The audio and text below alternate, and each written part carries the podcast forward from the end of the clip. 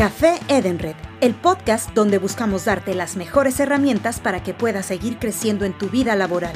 Obtén los mejores tips y recomendaciones que puedes aplicar en tu empresa. Aprende sobre diferentes temas del mundo de las finanzas, la logística y recursos humanos para que puedas implementar mejores prácticas. Obtén contenido exclusivo y escucha a nuestros invitados. ¿Estás listo? ¿Tienes ya tu café? Comenzamos. Hola, buenas tardes a todos. Bienvenidos a nuestro Café de Red, el primero que realizamos desde Colombia. Estamos realmente muy contentos de tener esta participación en este Café de Red, que es nuestro podcast regional de nuestro grupo de Red en Latinoamérica.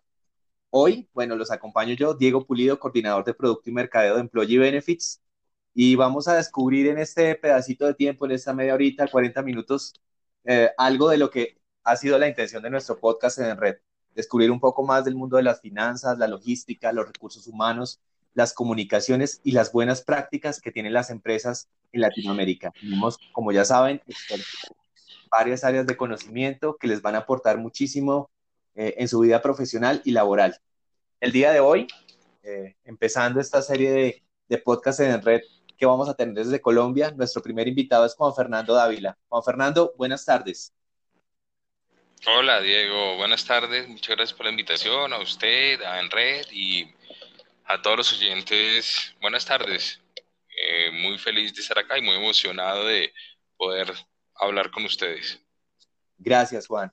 Bueno, les cuento un poco más de Juan Fernando Dávila. Juan Fernando es administrador de empresas. Juan Fernando tiene una experiencia más de 20 años en marketing, tiene 46 años y es parte de la Organización Mundial de Empresarios EO y dos veces miembro de la Junta Directiva para el capítulo Colombia. ¿A qué se dedica Juan Fernando Ávila? ¿Cuál ha sido su, su, core de, dedicación en el negocio? Bueno, él es, el director general de la compañía The Line Group, que ha recibido diferentes reconocimientos, como por ejemplo tres FIP en, en Argentina como mejor estrategia de cliente interno de Iberoamérica en el 2009, en el 2011 y en el 2014. Y hay una alusión muy importante a él, ya que el doctor Gabriel Vallejo en su último libro, Siete casos de éxito de servicio al cliente con pasión, nos habla de la transformación del Health Bank eh, localmente en Colombia. The Line Group fue una empresa absolutamente protagonista en este proceso de transformación. Entonces, Juan Fernando, cuéntenos un poco más eh, de qué hace The Line Group, a qué se dedica The Line Group. Bueno, Diego, eh, The Line es una empresa de marketing estratégico. Nosotros eh, nos dedicamos a crear vínculos emocionales entre la organización y sus colaboradores. Trabajamos un concepto que es endomarketing, que es hacer, ese, eh, la palabra endomarketing viene de la división de dos palabras de endo, que es al interior, y marketing. Em, lo que buscamos nosotros es conectar a los colaboradores con las organizaciones, con sus estrategias de negocio, retos de negocio, eh, llevar esa cultura organizacional a que sea esa palanca movilizadora de la estrategia. En eso estamos desde hace más de 13 años en, en Colombia. Muchas gracias, Juan. Todos los días nosotros escuchamos hablar del marketing convencional y bueno, aunque hay varias definiciones de varios autores, estamos de acuerdo en que es la generación de valor para generar demanda hacia un producto o servicio. Pero cuando ya hablamos de endomarketing, ¿esto, ¿esto qué traduce? ¿Esto qué implica?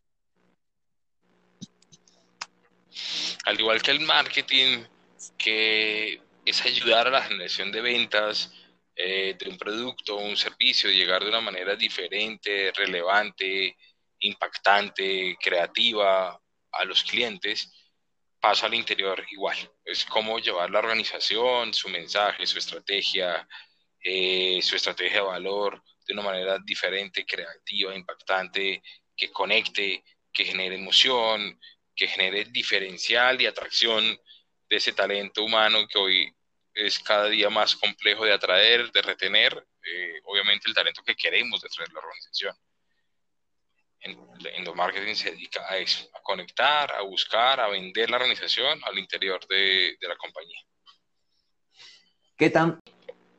Es relativamente nuevo. En, en el mundo, en Colombia, pues en el mundo se destacan empresas como Google, Sapos, las empresas, por ejemplo, de tecnología, eh, en Estados Unidos, en Silicon Valley, son empresas muy alineadas con el concepto de employee branding, con el concepto de, de endomarketing también, eh, porque se dieron cuenta que tenían que, que tener diferenciales importantes eh, de impacto en sus colaboradores, ya que pues, las personas que están trabajando en el mundo de tecnología son personas muy apetecidas en el mercado eh, y lograr crear ese, ese, esa atracción de ese talento,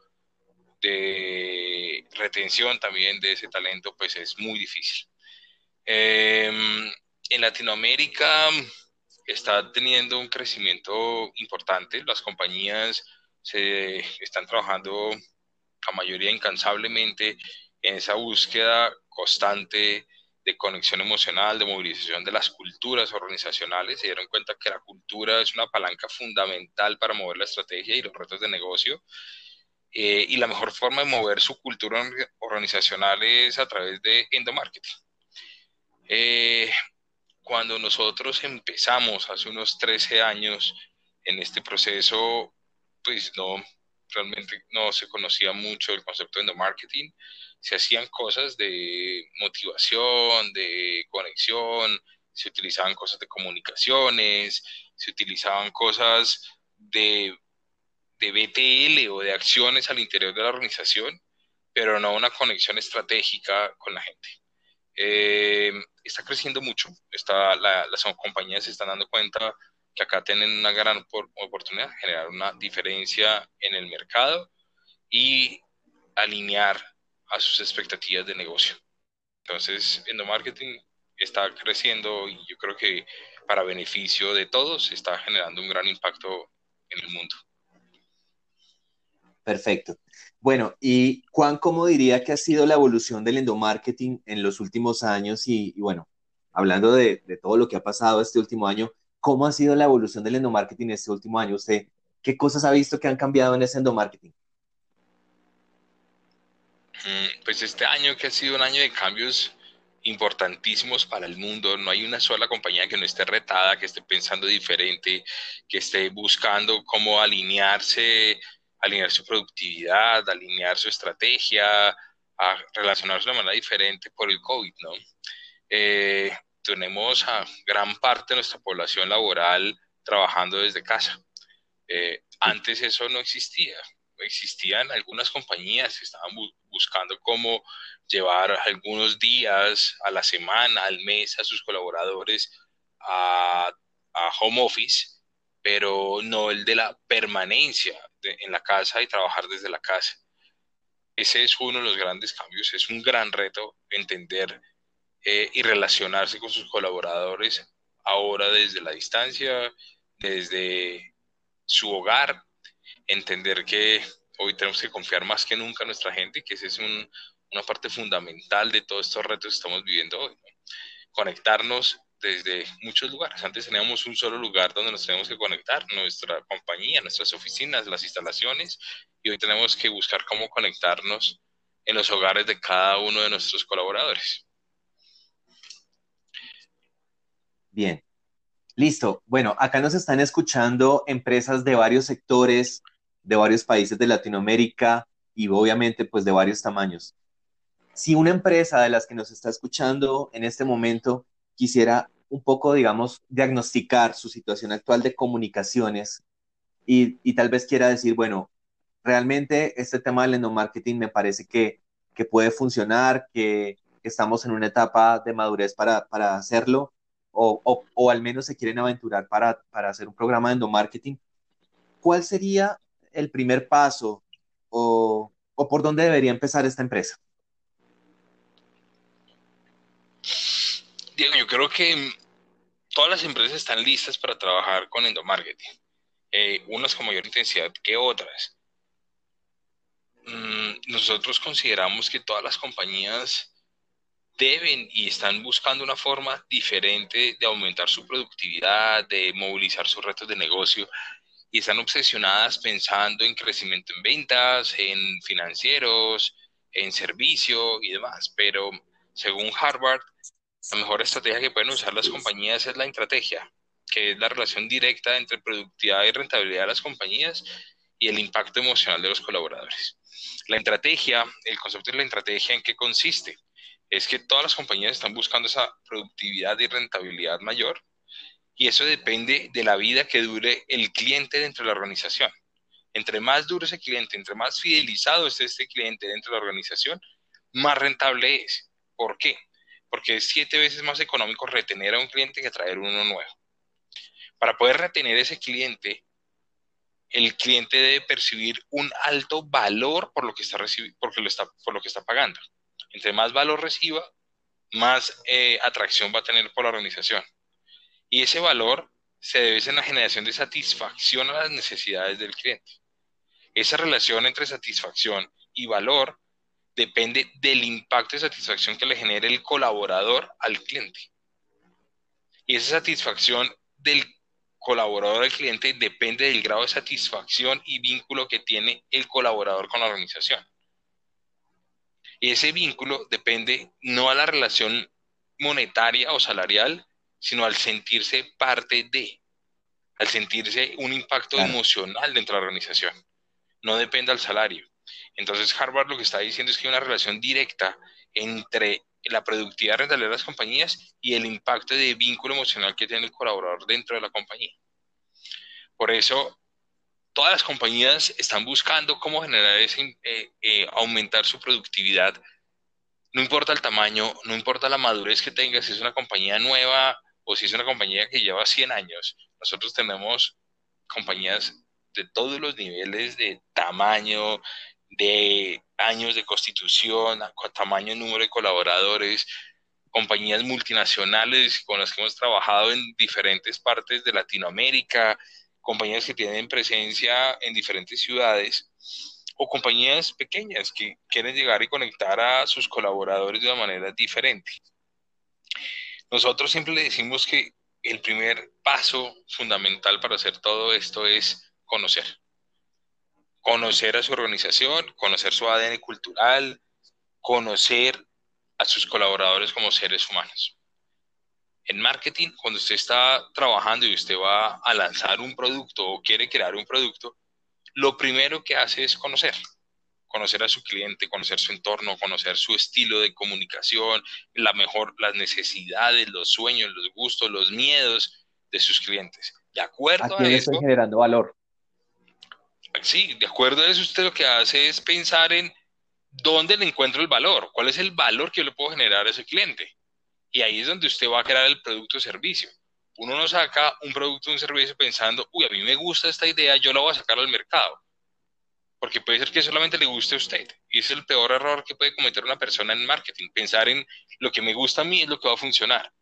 No, una persona en marketing que realmente viva, sueñe con marketing, lo que hace es vago, va, vive el cliente, conoce el cliente, de sus gustos, sus pasiones, y de acuerdo a eso diseña un producto o un servicio.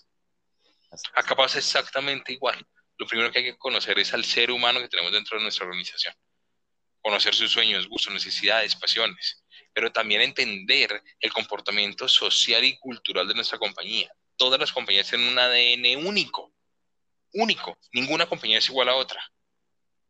Y ese es uno de los errores garrafales que cometen las organizaciones. Pensar que entran a Google, piensan, hay estrategias para conectar a mis colaboradores, estrategias para diferenciar como compañía, y van y copian lo que encuentran ahí en Google, y eso no funciona, porque su compañía es, muy diferente a la otra. Usted debe pensar en qué es lo que le funciona a usted, únicamente a usted como organización únicamente usted como, como compañía que está pensando en un negocio, tiene una estrategia, tiene un perfil de colaboradores, tiene una cultura organizacional. Y eso, tiene el conocimiento de su ADN cultural, tiene el conocimiento de su gente como personas, lo une a la estrategia. Porque acá lo más importante es cómo apalanca y soluciona retos de negocio, cómo apalanca la compañía a ser más productiva, más rentable, más eficiente, cómo apalanca realmente ese sueño transformador de compañías para buscar los objetivos.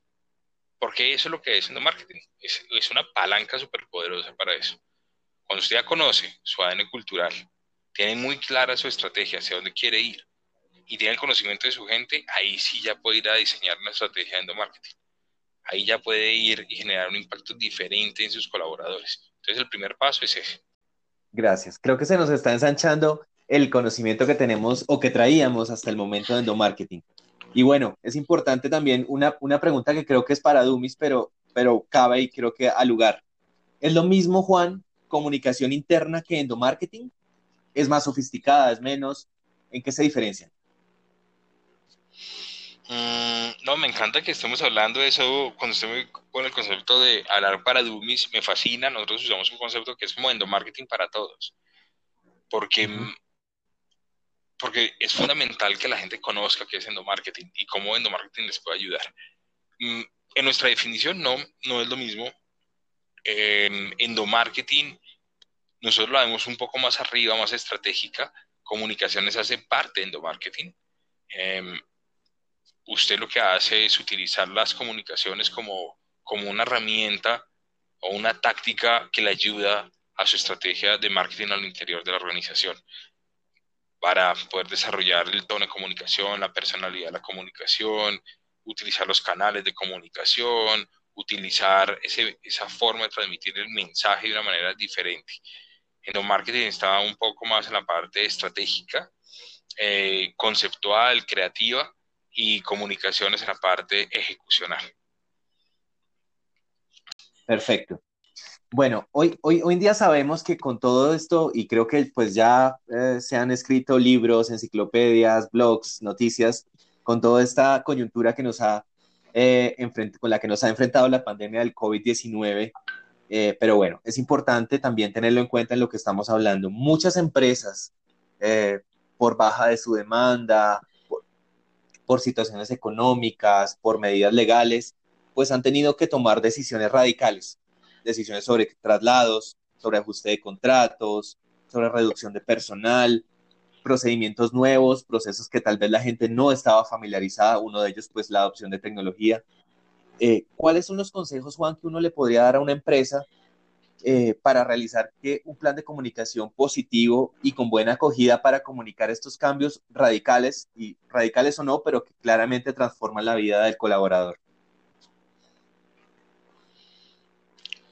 Yo creo que hoy todas las compañías tienen un reto, Diego, y tienen un reto es de, el de conectar, ¿no? Nos dimos cuenta que lo más importante es el ser humano.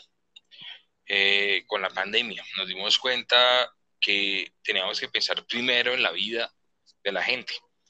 Las compañías que lograron adaptarse rápidamente eh, están viviendo cambios obviamente muy drásticos, pero están encontrando nuevas oportunidades de, vida, ¿no? de sobrevivir, de negocios.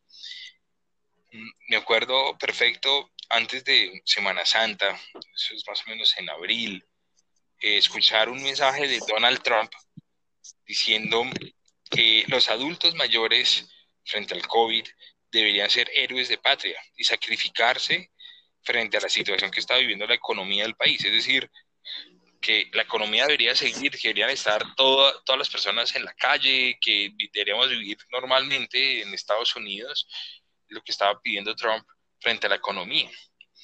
Eh, una semana después, después de Semana Santa, Donald Trump cambió totalmente su discurso y empezó a decir que íbamos a entrar en el momento más triste de la historia de Estados Unidos que iban a tener más muertes que Vietnam en una guerra de cuatro años.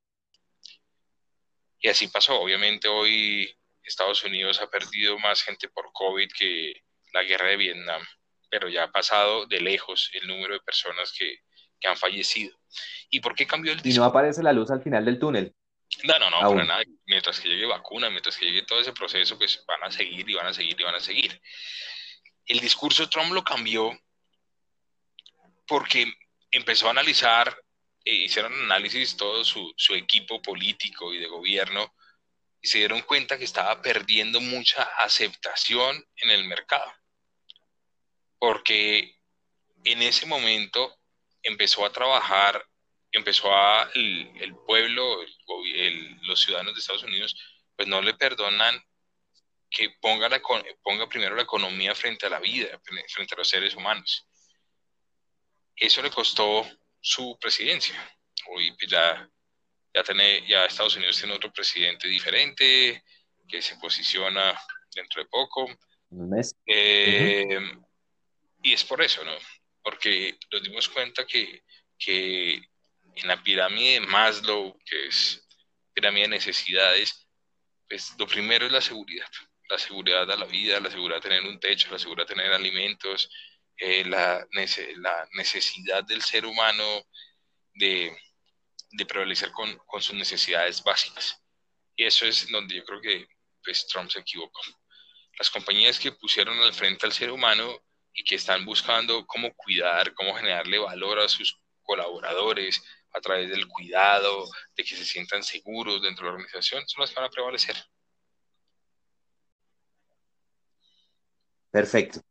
Bueno, eh, muchas empresas también están ahora, tomando decisiones o consideraciones sobre cuáles son los medios más eficientes, eh, con mayor acogida, eh, que les den alguna visibilidad sobre sus comunicaciones a sus colaboradores.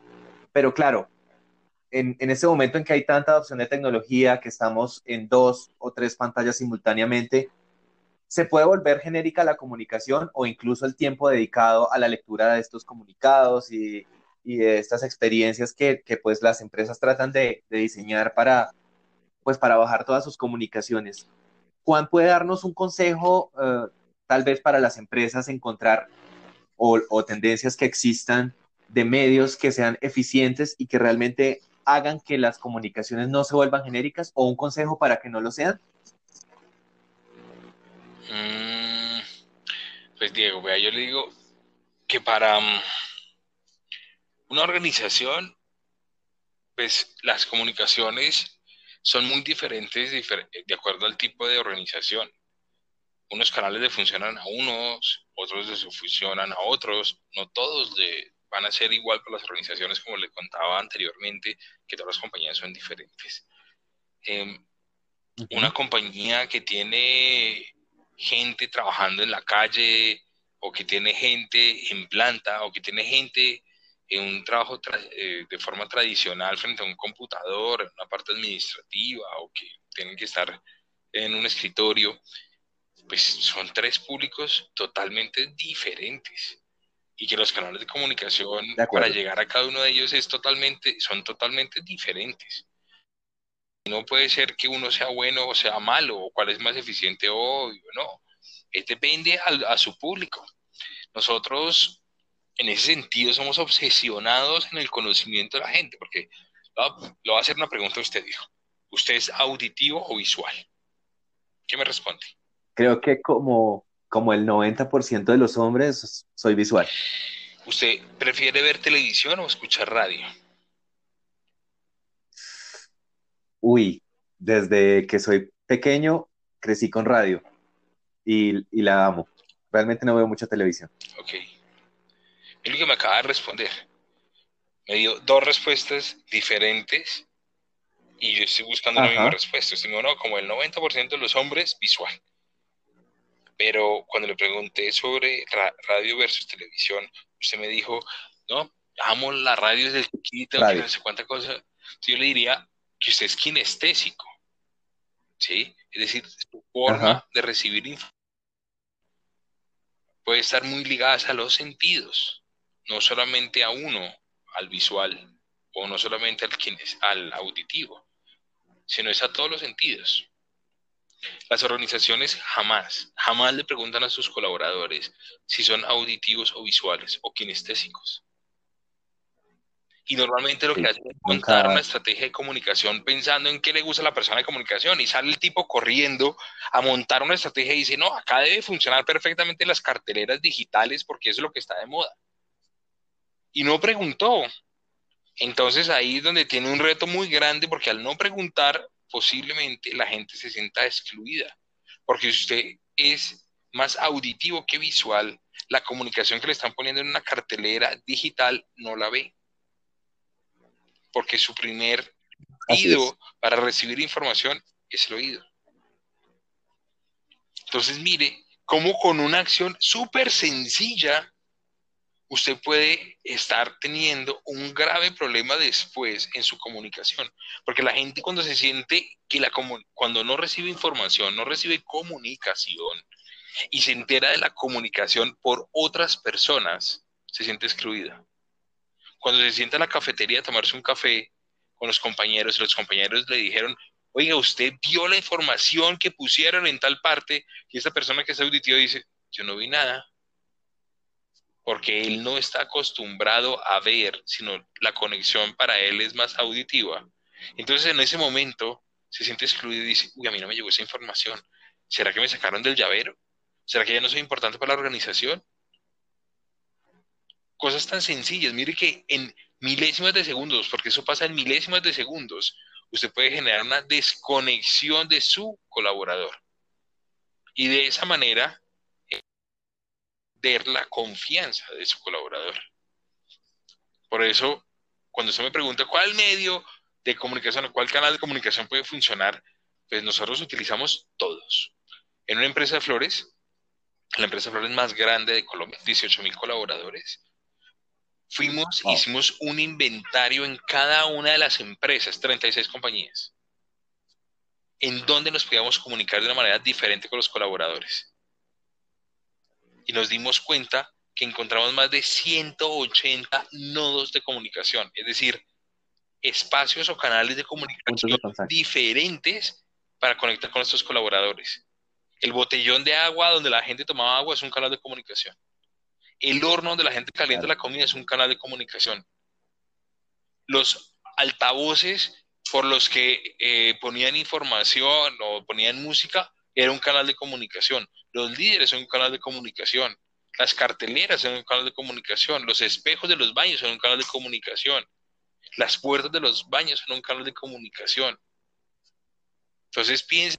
180 vehículos suena brutal. Claro, pero cuando usted empieza a darse cuenta que usted puede creativamente utilizarlos de una manera diferente, no todos al tiempo, porque parte de la comunicación fundamental o como táctica fundamental de comunicación es la de sorprender a la gente y que esté usted en diferentes espacios. Por ejemplo, cuando usted ve una campaña publicitaria, lanzaron cualquier producto, cualquier marca lanza un producto, lo que busca es hacer un mix de canales de comunicación. Porque usted va en su carro y se le aparece una valla de frente y de pronto usted a 60 kilómetros por hora no la vio. Percibió una imagen, pero no alcanzó a leer todo lo que había ahí.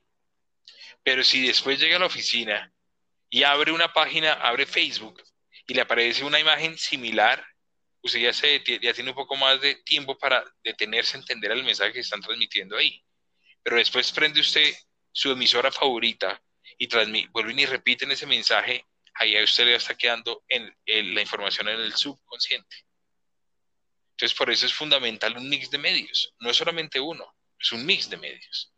Hoy en día, herramientas como las redes sociales corporativas están generando un boom fundamental, no en todas las compañías, como yo le decía, depende mucho del perfil de la gente con la que usted esté trabajando. Otras herramientas fundamentales son el líder como un canal de comunicación, para mí es uno de los más importantes, si no es el más importante que tiene la organización, no solamente con lo que dice, sino con su comportamiento, porque el ejemplo es lo que más transmite, lo que más comunica en los líderes. Otro canal de comunicación hoy que tenemos a la gente hiperconectada celular es WhatsApp, pero si usted empieza a mandar por WhatsApp documentos corporativos aburridos y demás, pues la gente lo va a bloquear. Pues, claro, usted tiene que utilizar los canales de una manera creativa, diferente y eficiente. Pensar que no todos los canales sirven para todo. Usted tiene que darle un fin, una forma y un objetivo a cada uno de los canales de comunicación dentro de su organización. Entonces, lo que le digo ahí es, depende, el canal de comunicación depende de su organización, de su gente, de su... De lo que Juan decía ahorita, de conectar con quien tengo dentro de mi organización. ese es el objetivo fundamental de endomarketing. El objetivo fundamental de endomarketing es el conectar. Entonces, ahí es donde tenemos que trabajar, es de qué forma conecto mejor de qué forma voy a generar un impacto emocional en mi gente. Ahí empieza a abrirse un mundo totalmente diferente. Cuando usted se pregunta, se hace esa pregunta a la interior de la organización, ¿de qué forma voy a conectar mejor con mis colaboradores? Es muy diferente cuando usted dice, ¿de qué forma voy a informar a mis colaboradores?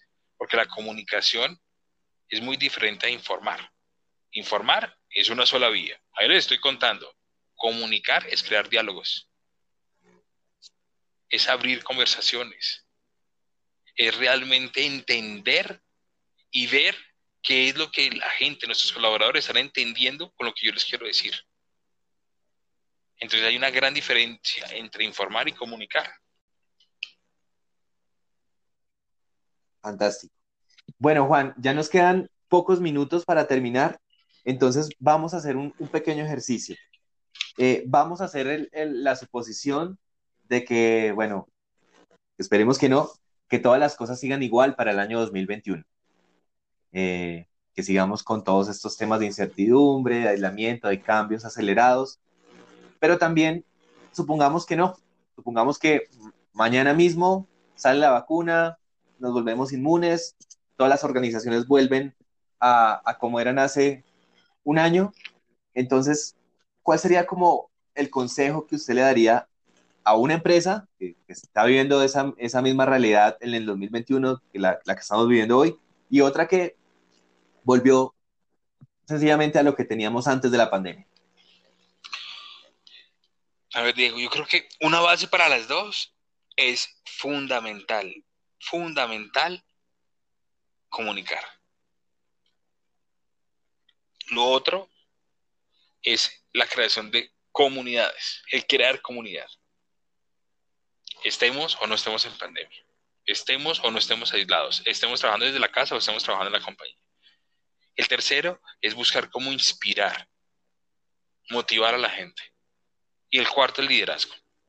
Entonces, bajo esos cuatro pilares, comunicación, sentido de comunidad, inspiración o motivación y liderazgo, es donde deben ver las organizaciones. Si yo estoy pensando en un tema de que estamos en cuarentena, que estamos cada uno trabajando desde las casas, una gran parte de la organización trabajando desde la casa y otra parte en la parte operativa, hay un punto importante que tiene que ser el cuidado, que la gente se sienta cuidada, que la virtualidad, es decir, la utilización de medios digitales son fundamentales. Y al tener esos medios digitales tenemos que pensar en el sentido de apertura y confianza, apertura, confianza y flexibilidad. ¿Por qué? Porque si estamos en la virtualidad, tenemos a nuestra gente trabajando hiperconectada a un computador que se sientan, se levantan, desayunan, se ponen a trabajar, hacen una, a parar para almorzar, siguen trabajando frente a un computador. Entonces, nosotros como organización, como líderes de la compañía, tenemos que invitar a la gente, fomentar en la gente que hagan pausas, que se tome un break, que almuerce, que se tome un break, que hagan pausas activas, que se organicen de una manera diferente, que no estén saltando de reunión en reunión, que tengan burbujas creativas o burbujas de producción, es decir, que agenden en su, en su agenda espacios donde nadie se los toque, que se puedan sentar a trabajar y operar, hacer las cosas, salir de una reunión y tengo que trabajar en, en la parte de ejecución.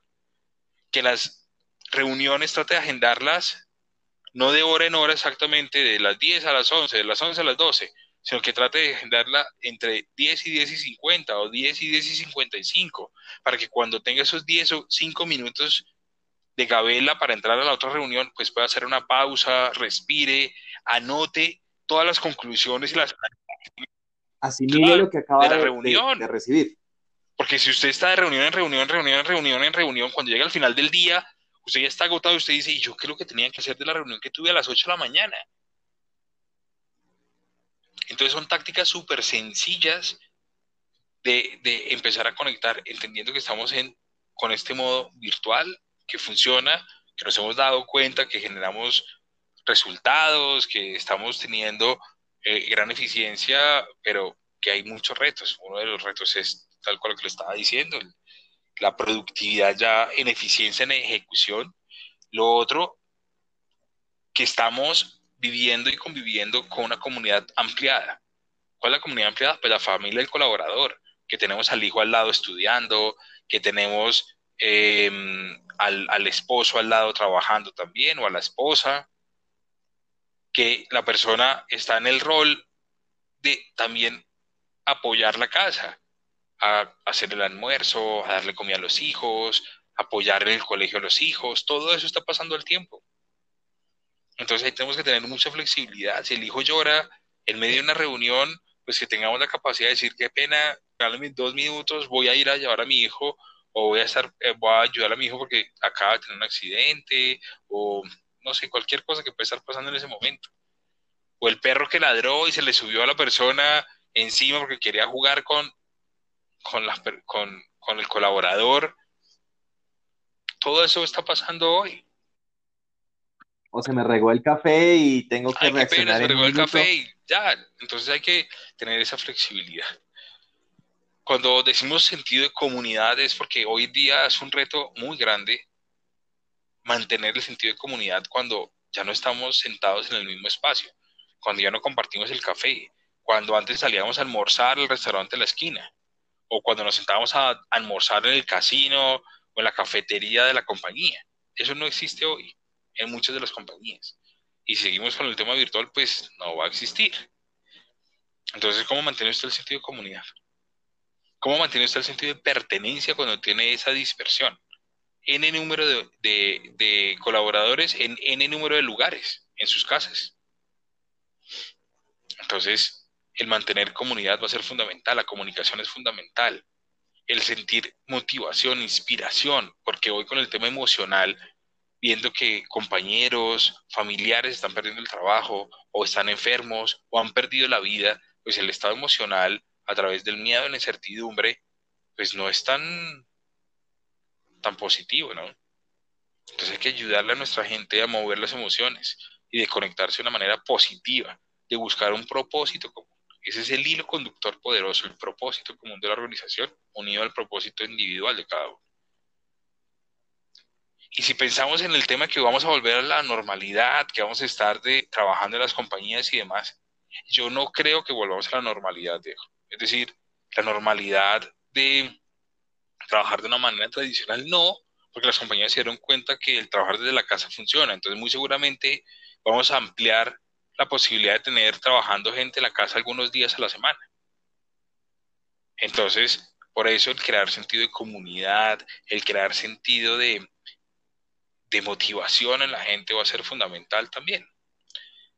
El crear sentido en que la gente se sienta cuidada, que sí, listo, ya la tenemos la vacuna y todo, pero de todas maneras hoy en día estamos teniendo ese recelo, esa angustia, esa preocupación de si yo estoy, me están cuidando o no me están cuidando, si me voy a contagiar o no me voy a contagiar, si la vacuna funciona o no funciona. Eso todavía lo tenemos en nuestro, en nuestro subconsciente y lo vamos a tener mucho tiempo. Pero también nos dimos cuenta, Diego, que estar trabajando desde la casa para nosotros como colaboradores ha sido positivo. Podemos pasar más tiempo con nuestros hijos. Podemos pasar más tiempo eh, haciendo algunas cosas que para nosotros son importantes y que las dejamos por estar en traslados de la casa al trabajo y del trabajo a la casa, invirtiendo más de dos o tres horas diarias en la movilización. Entonces empezamos a valorar otras cosas, ¿no?